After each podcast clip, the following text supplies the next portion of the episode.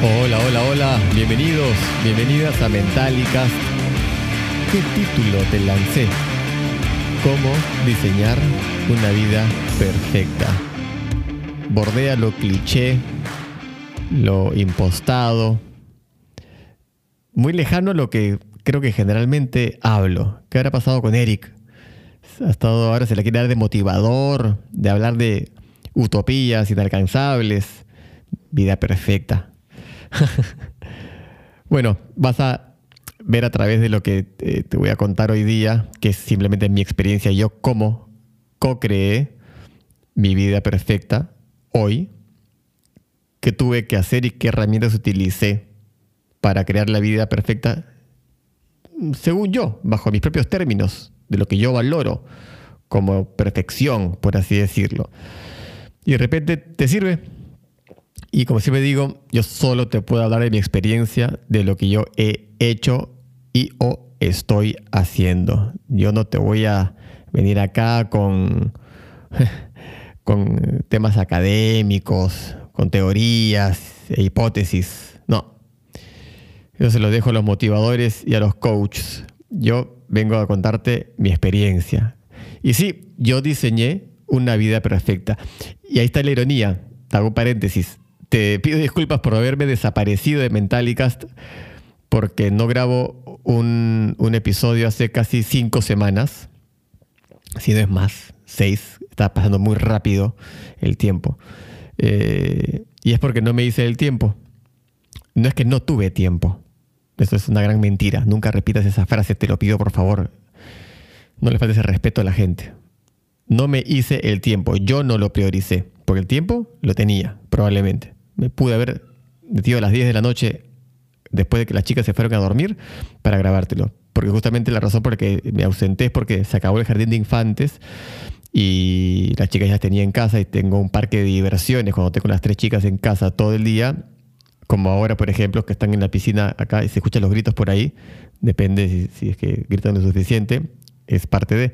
Y esa es la ironía también, ¿no? Mi vida perfecta incluye el yo convivir con, en este caso, un parque de diversiones que tengo acá en el, jardín, que están ahorita saltando en las piscinas y de arriba, pileta, alberca, como dicen en otros países. Eh, pero bueno, por eso no les pude, o, no, preferí no grabarles porque no iba a tener el, el, silencio. Pero ¿sabes qué? Dije, ¿sabes qué? La vida es perfecta.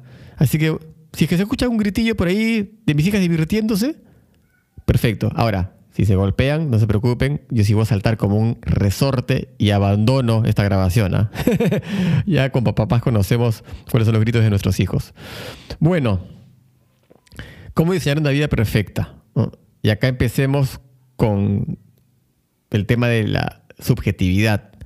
Para mí, para mis parámetros, una vida perfecta es una vida que me entusiasma vivir, que me levanto todos los días con muchas ganas y alegría de tener la vida que tengo. Esto es en el macro, porque en el micro hay obviamente temas que te aburren o son tediosos o desafiantes incluso dentro del macro, que es la vida que has elegido o la vida que te entusiasma vivir. Hay cosas que me aburren terriblemente. Me levanto en la mañana, por ejemplo. Ahora, mañana en la mañana tengo que, revisar un montón de cosas operativas de uno de mis negocios. Aburrido. ¿Me entusiasma? Cero. Quiero que se acabe lo más pronto posible. Pero lo cabalgo con felicidad, con la perspectiva de, pero es un ratito y, y mi vida es perfecta. O sea, la verdad he estado ahora con las chicas a las de 2 de la tarde, después de almorzar, haciendo, ahora que Sofía ya aprendió la segunda, aprendió a nadar muy bien, todos en la piscina, matándonos la risa, haciéndonos correr, haciendo carreras, todo, de ahí Julia, la que tiene 11 meses, también en el agua, qué bueno, qué bueno que le guste el agua, chapoteando ahí con Mary también. Lindo estar ahí 40 minutos, día de semana, 3 de la tarde, un sol importante acá en Buenos Aires, calor, lindo. No le debo nada a nadie. Eh, tengo responsabilidades, claro que sí, pero yo mido mi tiempo, soy libre. Y esa es la vida que me entusiasma vivir, la vida de la libertad.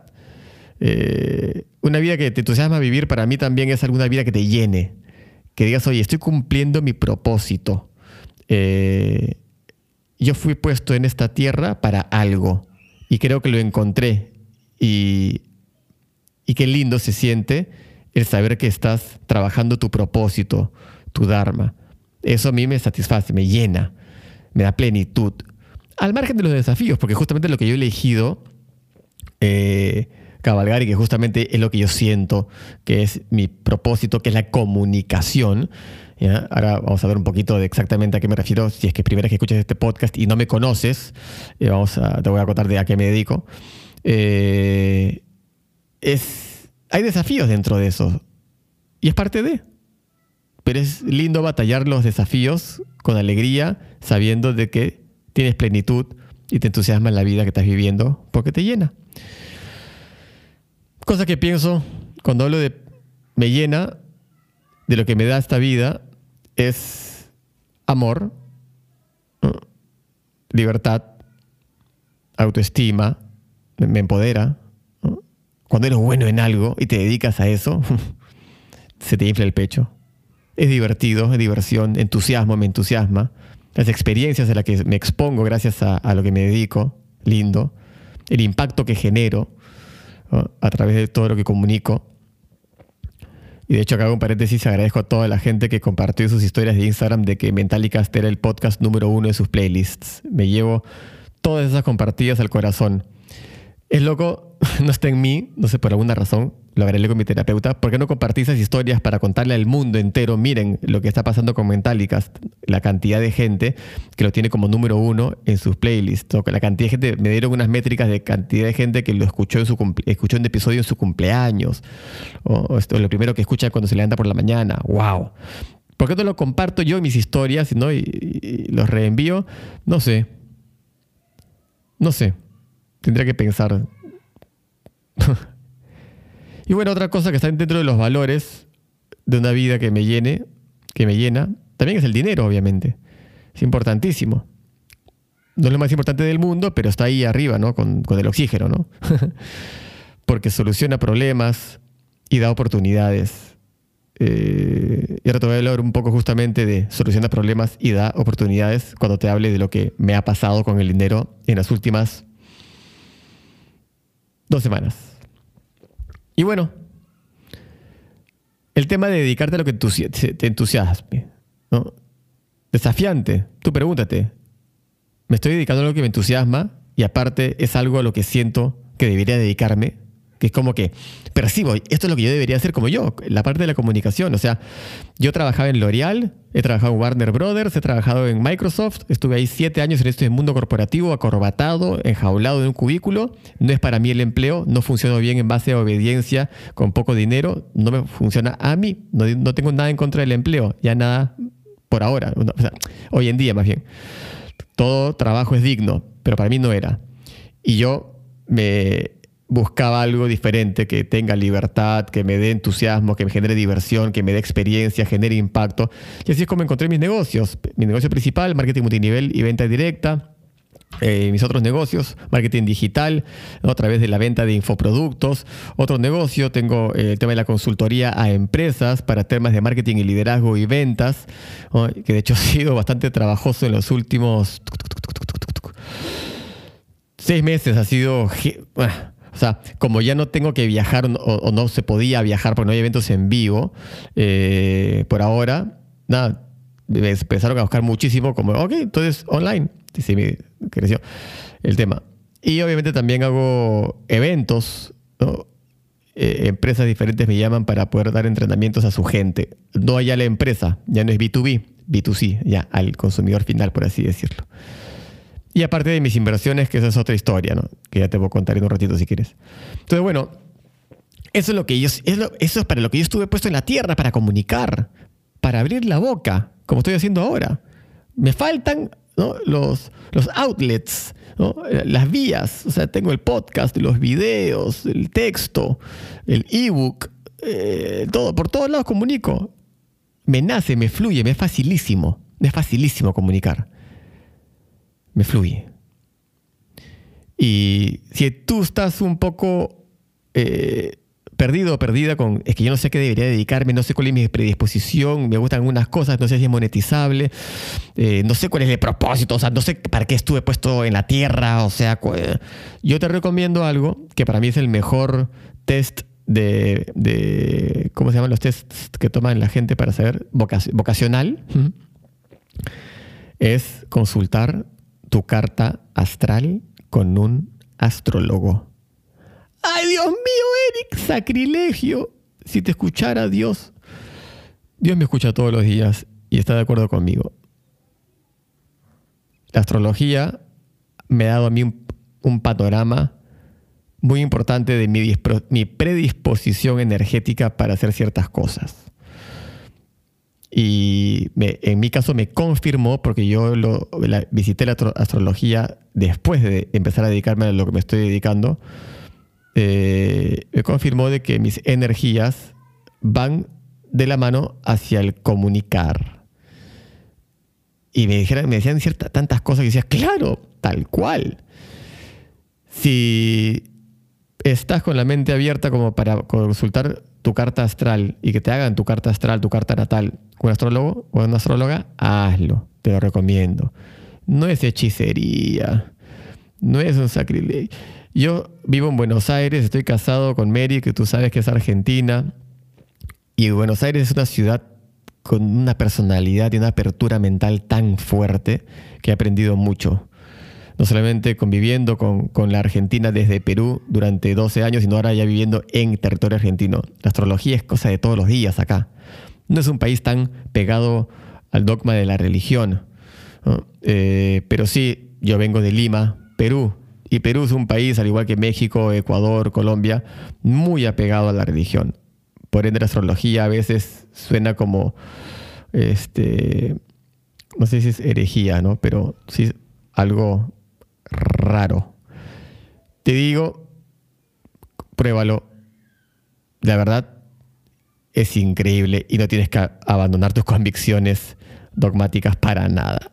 Esto es un accesorio y uno muy importante, por lo menos para mí. Ahora la pregunta es, o lo que podrías estar pensando es, Eric, a ver, qué fácil hablar, hablar así de suelto, ¿no? Sobre el tema de, la libertad, del amor, el dinero, de, dedicarte a lo que te entusiasma, todo perfecto, de contarlo, contar lo que estás contando desde el otro lado de la montaña, o encima de la montaña, habiéndola conquistado. Tú no sabes cuál es mi historia, Eric. Yo estoy quebrado, quebrada. Estoy desesperado, desesperada, frustrado. No sé qué hacer. No estoy pudiendo pensar en mi propósito, para qué estoy acá puesto en la tierra y todas estas cosas que me estás diciendo. Estoy pensando ahorita en cómo carajo pagar el colegio de los chicos, que no me saquen del departamento, este, ponerme al día con las deudas. O sea, estoy viviendo el día, men. Qué fácil hablar así. Te respondo de una manera muy sencilla, con un con una frasecilla previa, que es así. Mira corazón. Yo co-creé esta vida y la diseñé desde el lugar más frustrante que te puedas imaginar. Cada uno se frustra con lo que lo frustra a uno. Cada uno sufre como sufre. Acá no es una competencia de desgracias, siempre lo digo, pero para mí, de verle plata a cuatro bancos cuatro familiares, dos amigos y dos tiendas por departamento, haciendo un monto que casi llegaba a 20 mil dólares y que me llamaran todos los días de los bancos para las promesas de pago, me mandaran las cartas de cobranza coactiva, de eh, inicio de proceso judicial, embargos, eh, no pude sacar ni siquiera un celular a mi nombre a los 30 años mientras vivía en la casa de mi madre, a esa edad incluso. Eh, tener que coimear, disculpen por la ilegalidad, pero coimear, darle dinero a la persona que me venía a cortar la luz por falta de pago, eso para mí era un momento desafiante. 29, 28, 29, 30 años. 27, 28, 29, 30 años fueron cuatro años Heavy. Cuatro años, casi cinco años. Heavy. Eric, mi deuda es de un cuarto de millón de dólares. Cada uno sufre con lo que sufre. Dios te manda lo que te presiona, no lo que te asesina. A mí eso era al borde, eh, mucha presión al borde de yo que decir ya, ah, pero ahí estaba. ¿Y sabes lo que hice? Que te puedo recomendar. Yo un día estaba llegando a mi casa y me di cuenta que no tenía un solo dólar encima. Como que caí, y me acuerdo clarito caminando por un parque que quedaba cerca a mi casa, y por mi casa me refiero a la casa de mi madre. Y dije, wow, acabo de caer en cuenta. Como dicen en México, me cayó el 20. No tengo un dólar encima. No tengo, vendí el auto para vivir. Me lo gasté todo. Debo toda esta plata. No tengo ni una, tengo todas las tarjetas bloqueadas. La tarjeta de débito inexistente porque no tengo ni siquiera cuentas de banco. Están todas cerradas. No tengo un dólar. Y tengo 30 años. Mierda. Me falta, me falta, me falta. Esa era un poco mi vibración. Me falta. Me falta la plata. Me falta la libertad que me da la plata. Me falta mudarme. Me falta el auto que tuve que vender. Me falta, me falta, me falta. Y cuando subí al departamento de mi madre, dije, puta, ¿qué estoy haciendo? Tratando de salir de esta con la vibración de la escasez, tengo que empezar a vibrar desde la gratitud. ¿Y agradecer qué, Eric? agradecer la abundancia que ya tienes. Te juro puta, cómo no tenía un, camarógrafo que me estuviera siguiendo, ¿no? Igual todo fue mental, hubiera tenido que ser un camarógrafo telepático. Y dije, me acuerdo de qué me preocupo si ya tengo todo lo que necesito. Y esa frase me marcó. Puta madre, me emociona solamente acordarme de ese momento en mi baño. Ahí agarré una hoja de papel y puse en el título, esto eh, ya se va, todo esto ya se va. Dos puntos. Hice una lista de todas las personas que le debía plata, las tiendas que le debía plata, los bancos que le debía plata, lo de las tarjetas, todo, todo, todo, todo. Hice una lista y lo, para tenerlo clarito, ahí está. Ahí está el perro que te ladra. Ahí están tus, tus incendios, tus pesadillas. Ya se van, con la vibración de ya se van. Te juro que las veía con cara de, son temporales, ya se van. Qué bueno. Y de ahí agarré otra hoja de papel y puse, ¿de qué te preocupas? Porque esa es básicamente la lista previa, era la lista de mis preocupaciones, la que me levantaban a la medianoche. dije, ¿de qué te preocupas si es que ya tienes todo lo que necesitas? Dos puntos. Encontraste el amor de tu vida. Paréntesis, tu mayor preocupación en la vida. ¿Cómo no tomé foto de estas hojas, carajo, ¿cómo no las guardé? Estaban pegadas en el espejo de mi baño durante un año, año y medio. Eso fue en 2009, eso fue en mayo del 2009, porque Mary estaba a punto de venir a vivir a Lima. Y eso se mantuvo ahí hasta... Las cambié de lugar porque me daba un poco de vergüenza con Mary, pero las puse cerquita en el baño para verla todos los días hasta diciembre del 2010. Estuvo ahí básicamente año y medio, recordándomelo todos los días. Lindo ejercicio. Entonces ya tengo todo lo que necesito. ¿De qué te quejas? ¿De qué te preocupas si ya tienes todo lo que necesitas? El amor de tu vida, tu mayor preocupación de la vida. Porque he encontrado a Mary. La importancia de tener amor en tu vida. Eso te pone las cosas en perspectiva al toque. Te hace sentir lleno, abundante. Hace sentir de que todo me chupa un huevo, como dicen en Argentina. O todo me vale madre, como dicen en México. Si tengo el amor en mi vida. Ahí puse, tengo, nunca me va a faltar comida, nunca me va a faltar donde dormir. Esa es la realidad. Un privilegio, que no todos tienen, ¿eh? Tuve suerte. Entonces ya está. Entonces empecé a sentirme abundante y agradecido desde ese espacio, desde esa hoja, para cabalgar y asesinar las pesadillas de la otra hoja. Eso cambió todo. Crear mi vida desde la gratitud, matar incendios desde la gratitud y abundancia. Y eso creo que es importante para todos nosotros. El matar nuestras pesadillas con la mentalidad y la vibra de la abundancia. ¿Es desafiante? Sí, por eso yo me lo apunté en, en mi baño. De ahí lo saqué y lo puse en el vestidor, para yo leerlo, pues para que no Mary, Mary ya llegaba a vivir a Buenos Aires. Y si bien ella estaba totalmente alineada con mi forma de hacer las cosas y, de hecho eh, aprendió mucho de ella, igual, pues no, no sé, era distractor, pues el espejo no era tan grande. Ojo, importante, hay que vivir la vida mientras la diseñamos y la co-creamos.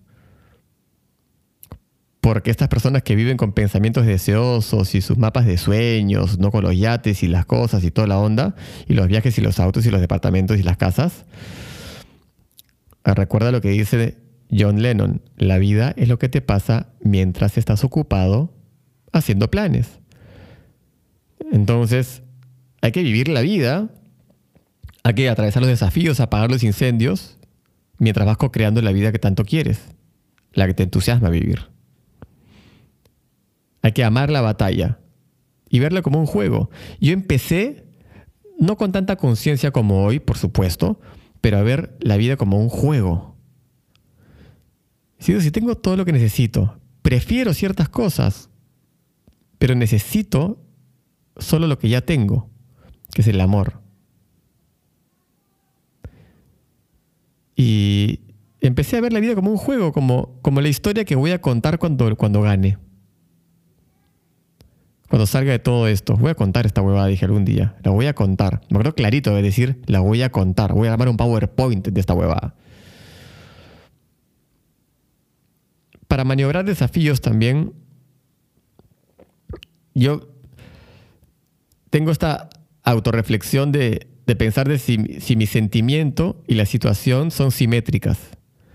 Si lo que me está pasando y cómo me aflige, cómo me hunde, es correspondida. Tengo deudas. Me deben plata. Le debo plata al mundo entero. Eso quiere decir que me tengo que poner a llorar en el piso y paralizarme de crear lo que yo quiero crear. No, pues no es tan heavy. O sea, no es que me están persiguiendo para matarme. No es que tengo este, a un familiar eh, eh, en coma a punto de, morir. Mi papá ya había fallecido, que sería una preocupación enorme en esos, en esos años. Me acuerdo 2003, 2002, 2003, 2004. Era convivir con la muerte fue heavy, ¿no? O con la pre-muerte por lo menos. Entonces sí, siempre me pregunto, ¿es esto tan importante como para ponerme como me estoy poniendo? De hecho, hace poco, hace unos días, tuve un par de días de muchos melodramas en uno de mis negocios. Quejas, victimizaciones, exigencias y demandas. Y, se te pone una, me genera ansiedad, me, genera un, sentimiento feo en el corazón y en la panza. Pero automáticamente digo, estas cosas son tan importantes.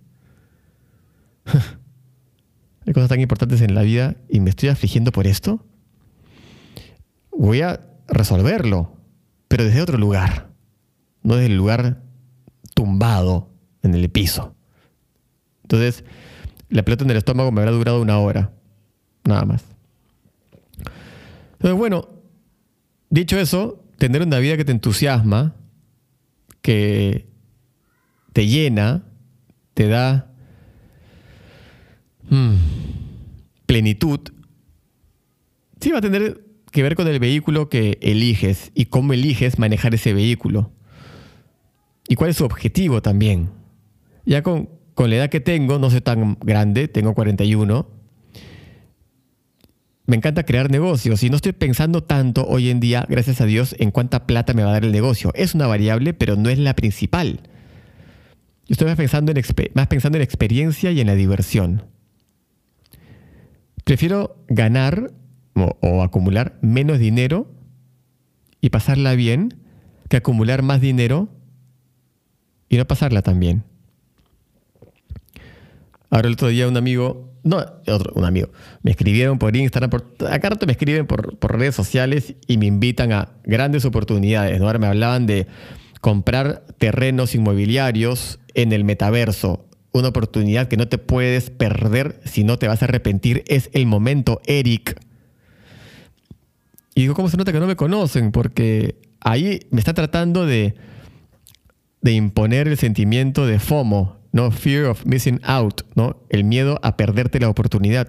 Y no tengo ningún miedo de perderme la oportunidad. Como no es lo mío, lo mismo con el tema de los NFTs. Eric, puta, que tienes que meterte esa huevada, Ahí está la plata. La plata ya la tengo, brother. Estoy buscando la diversión. El entusiasmo. La experiencia. La plata también. Pero si no tiene las otras, no me interesa. Si sé cómo funciona. No, no es lo mío. Ahora. Probablemente después, sí, también me hablan de trading, de cripto, todo perfecto. Sí, perfecto. He invertido, de hecho tengo un video de no Bitcoin, no cripto, no NFTs, basta, por favor. Está en YouTube, míralo. Y te hablo irónicamente de que sí, he invertido un buen capital, hmm, buen capital, en cripto. No soy trader.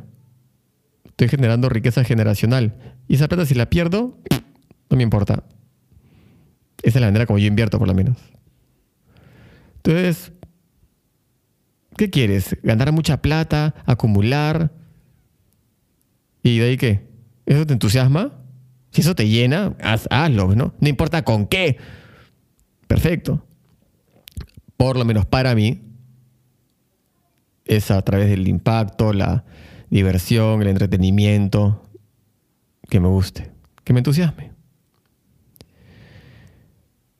Y la verdad, ahora que estoy haciendo varias cosas, no, de hecho estoy invirtiendo en, ya he invertido en cripto una buena parte, ahora estoy invirtiendo en bienes raíces, en Gringolandia, estoy viendo eso. Eh, me estoy diversificando, expandiendo, porque me entretiene, es un juego. Hay cosas más rentables que otras, claro que sí. Eric, pues no inviertas en ladrillos ahora, mete todo en cripto. Pero no me entretiene todo en cripto, me entretiene también ver el mundo inmobiliario, o sea, me, me interesa, o sea, me, me gusta. Eh, me, da curiosidad, mucha más curiosidad que lo otro, de estar viendo gráficas. No, prefiero estar viendo edificios, no sé, me entretiene. Lo que dejo de ganar probablemente, si es que es así, lo estoy pagando para entretenerme. Y la verdad, todo se basa en mi perspectiva. Que todos mis planes, todos mis negocios, mis diversificaciones y toda mi vida en la sección de trabajo, me vale madre, como dirían en México Land. Me importa un carajo. ¿Por qué? Porque tengo amor en mi vida. Nada me importa. Si no lo logro, si pierdo toda la plata que metí en cripto, en, las casas que compré en Estados Unidos, se fue la mierda, la gente dejó de comprar los cursos, ¿no? mi multinivel, ¿no? no me importa nada. Tengo a Mary, tengo a Ámbar, tengo a Sofía, tengo a Julia en casa. Estoy completo. No necesito esta casa del tamaño como la tengo. Me encanta, la prefiero, no la necesito. Y aparte, yo tengo el gen de la generación del dinero.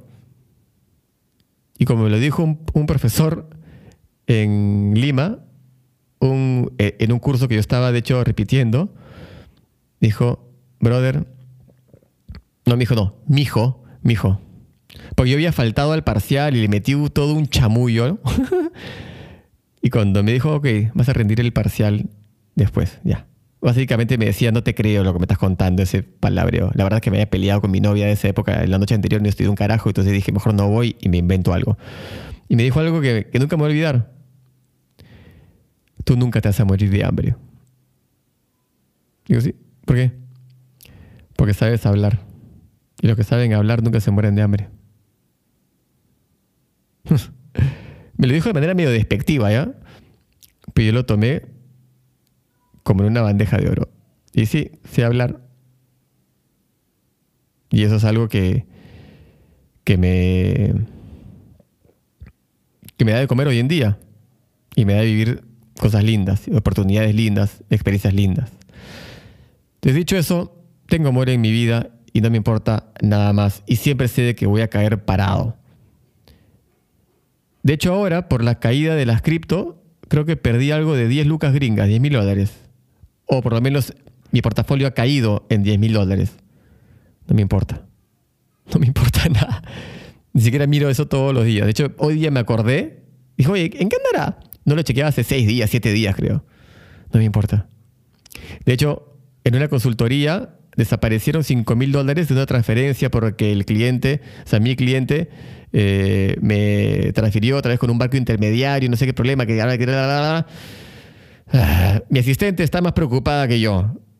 Que esa plata no se la quede el sistema, me dice. Hay que pelearla. Dale, Lore, peleala. es importante, por supuesto, es plata. No quiero ser irresponsable con mi amigo, mi compañero, que es la plata. Pero bueno, si es que no pasa, y si es que se perdió en el ciberespacio, ya está. Y de hecho, hace unos días he donado 12 mil dólares. Y digo donar porque saqué de aprietos a una persona de un desafío financiero, más que desafío, un incendio financiero importante. Y gracias a Dios tuve la oportunidad de apagárselo. Y digo donación porque si bien esta persona,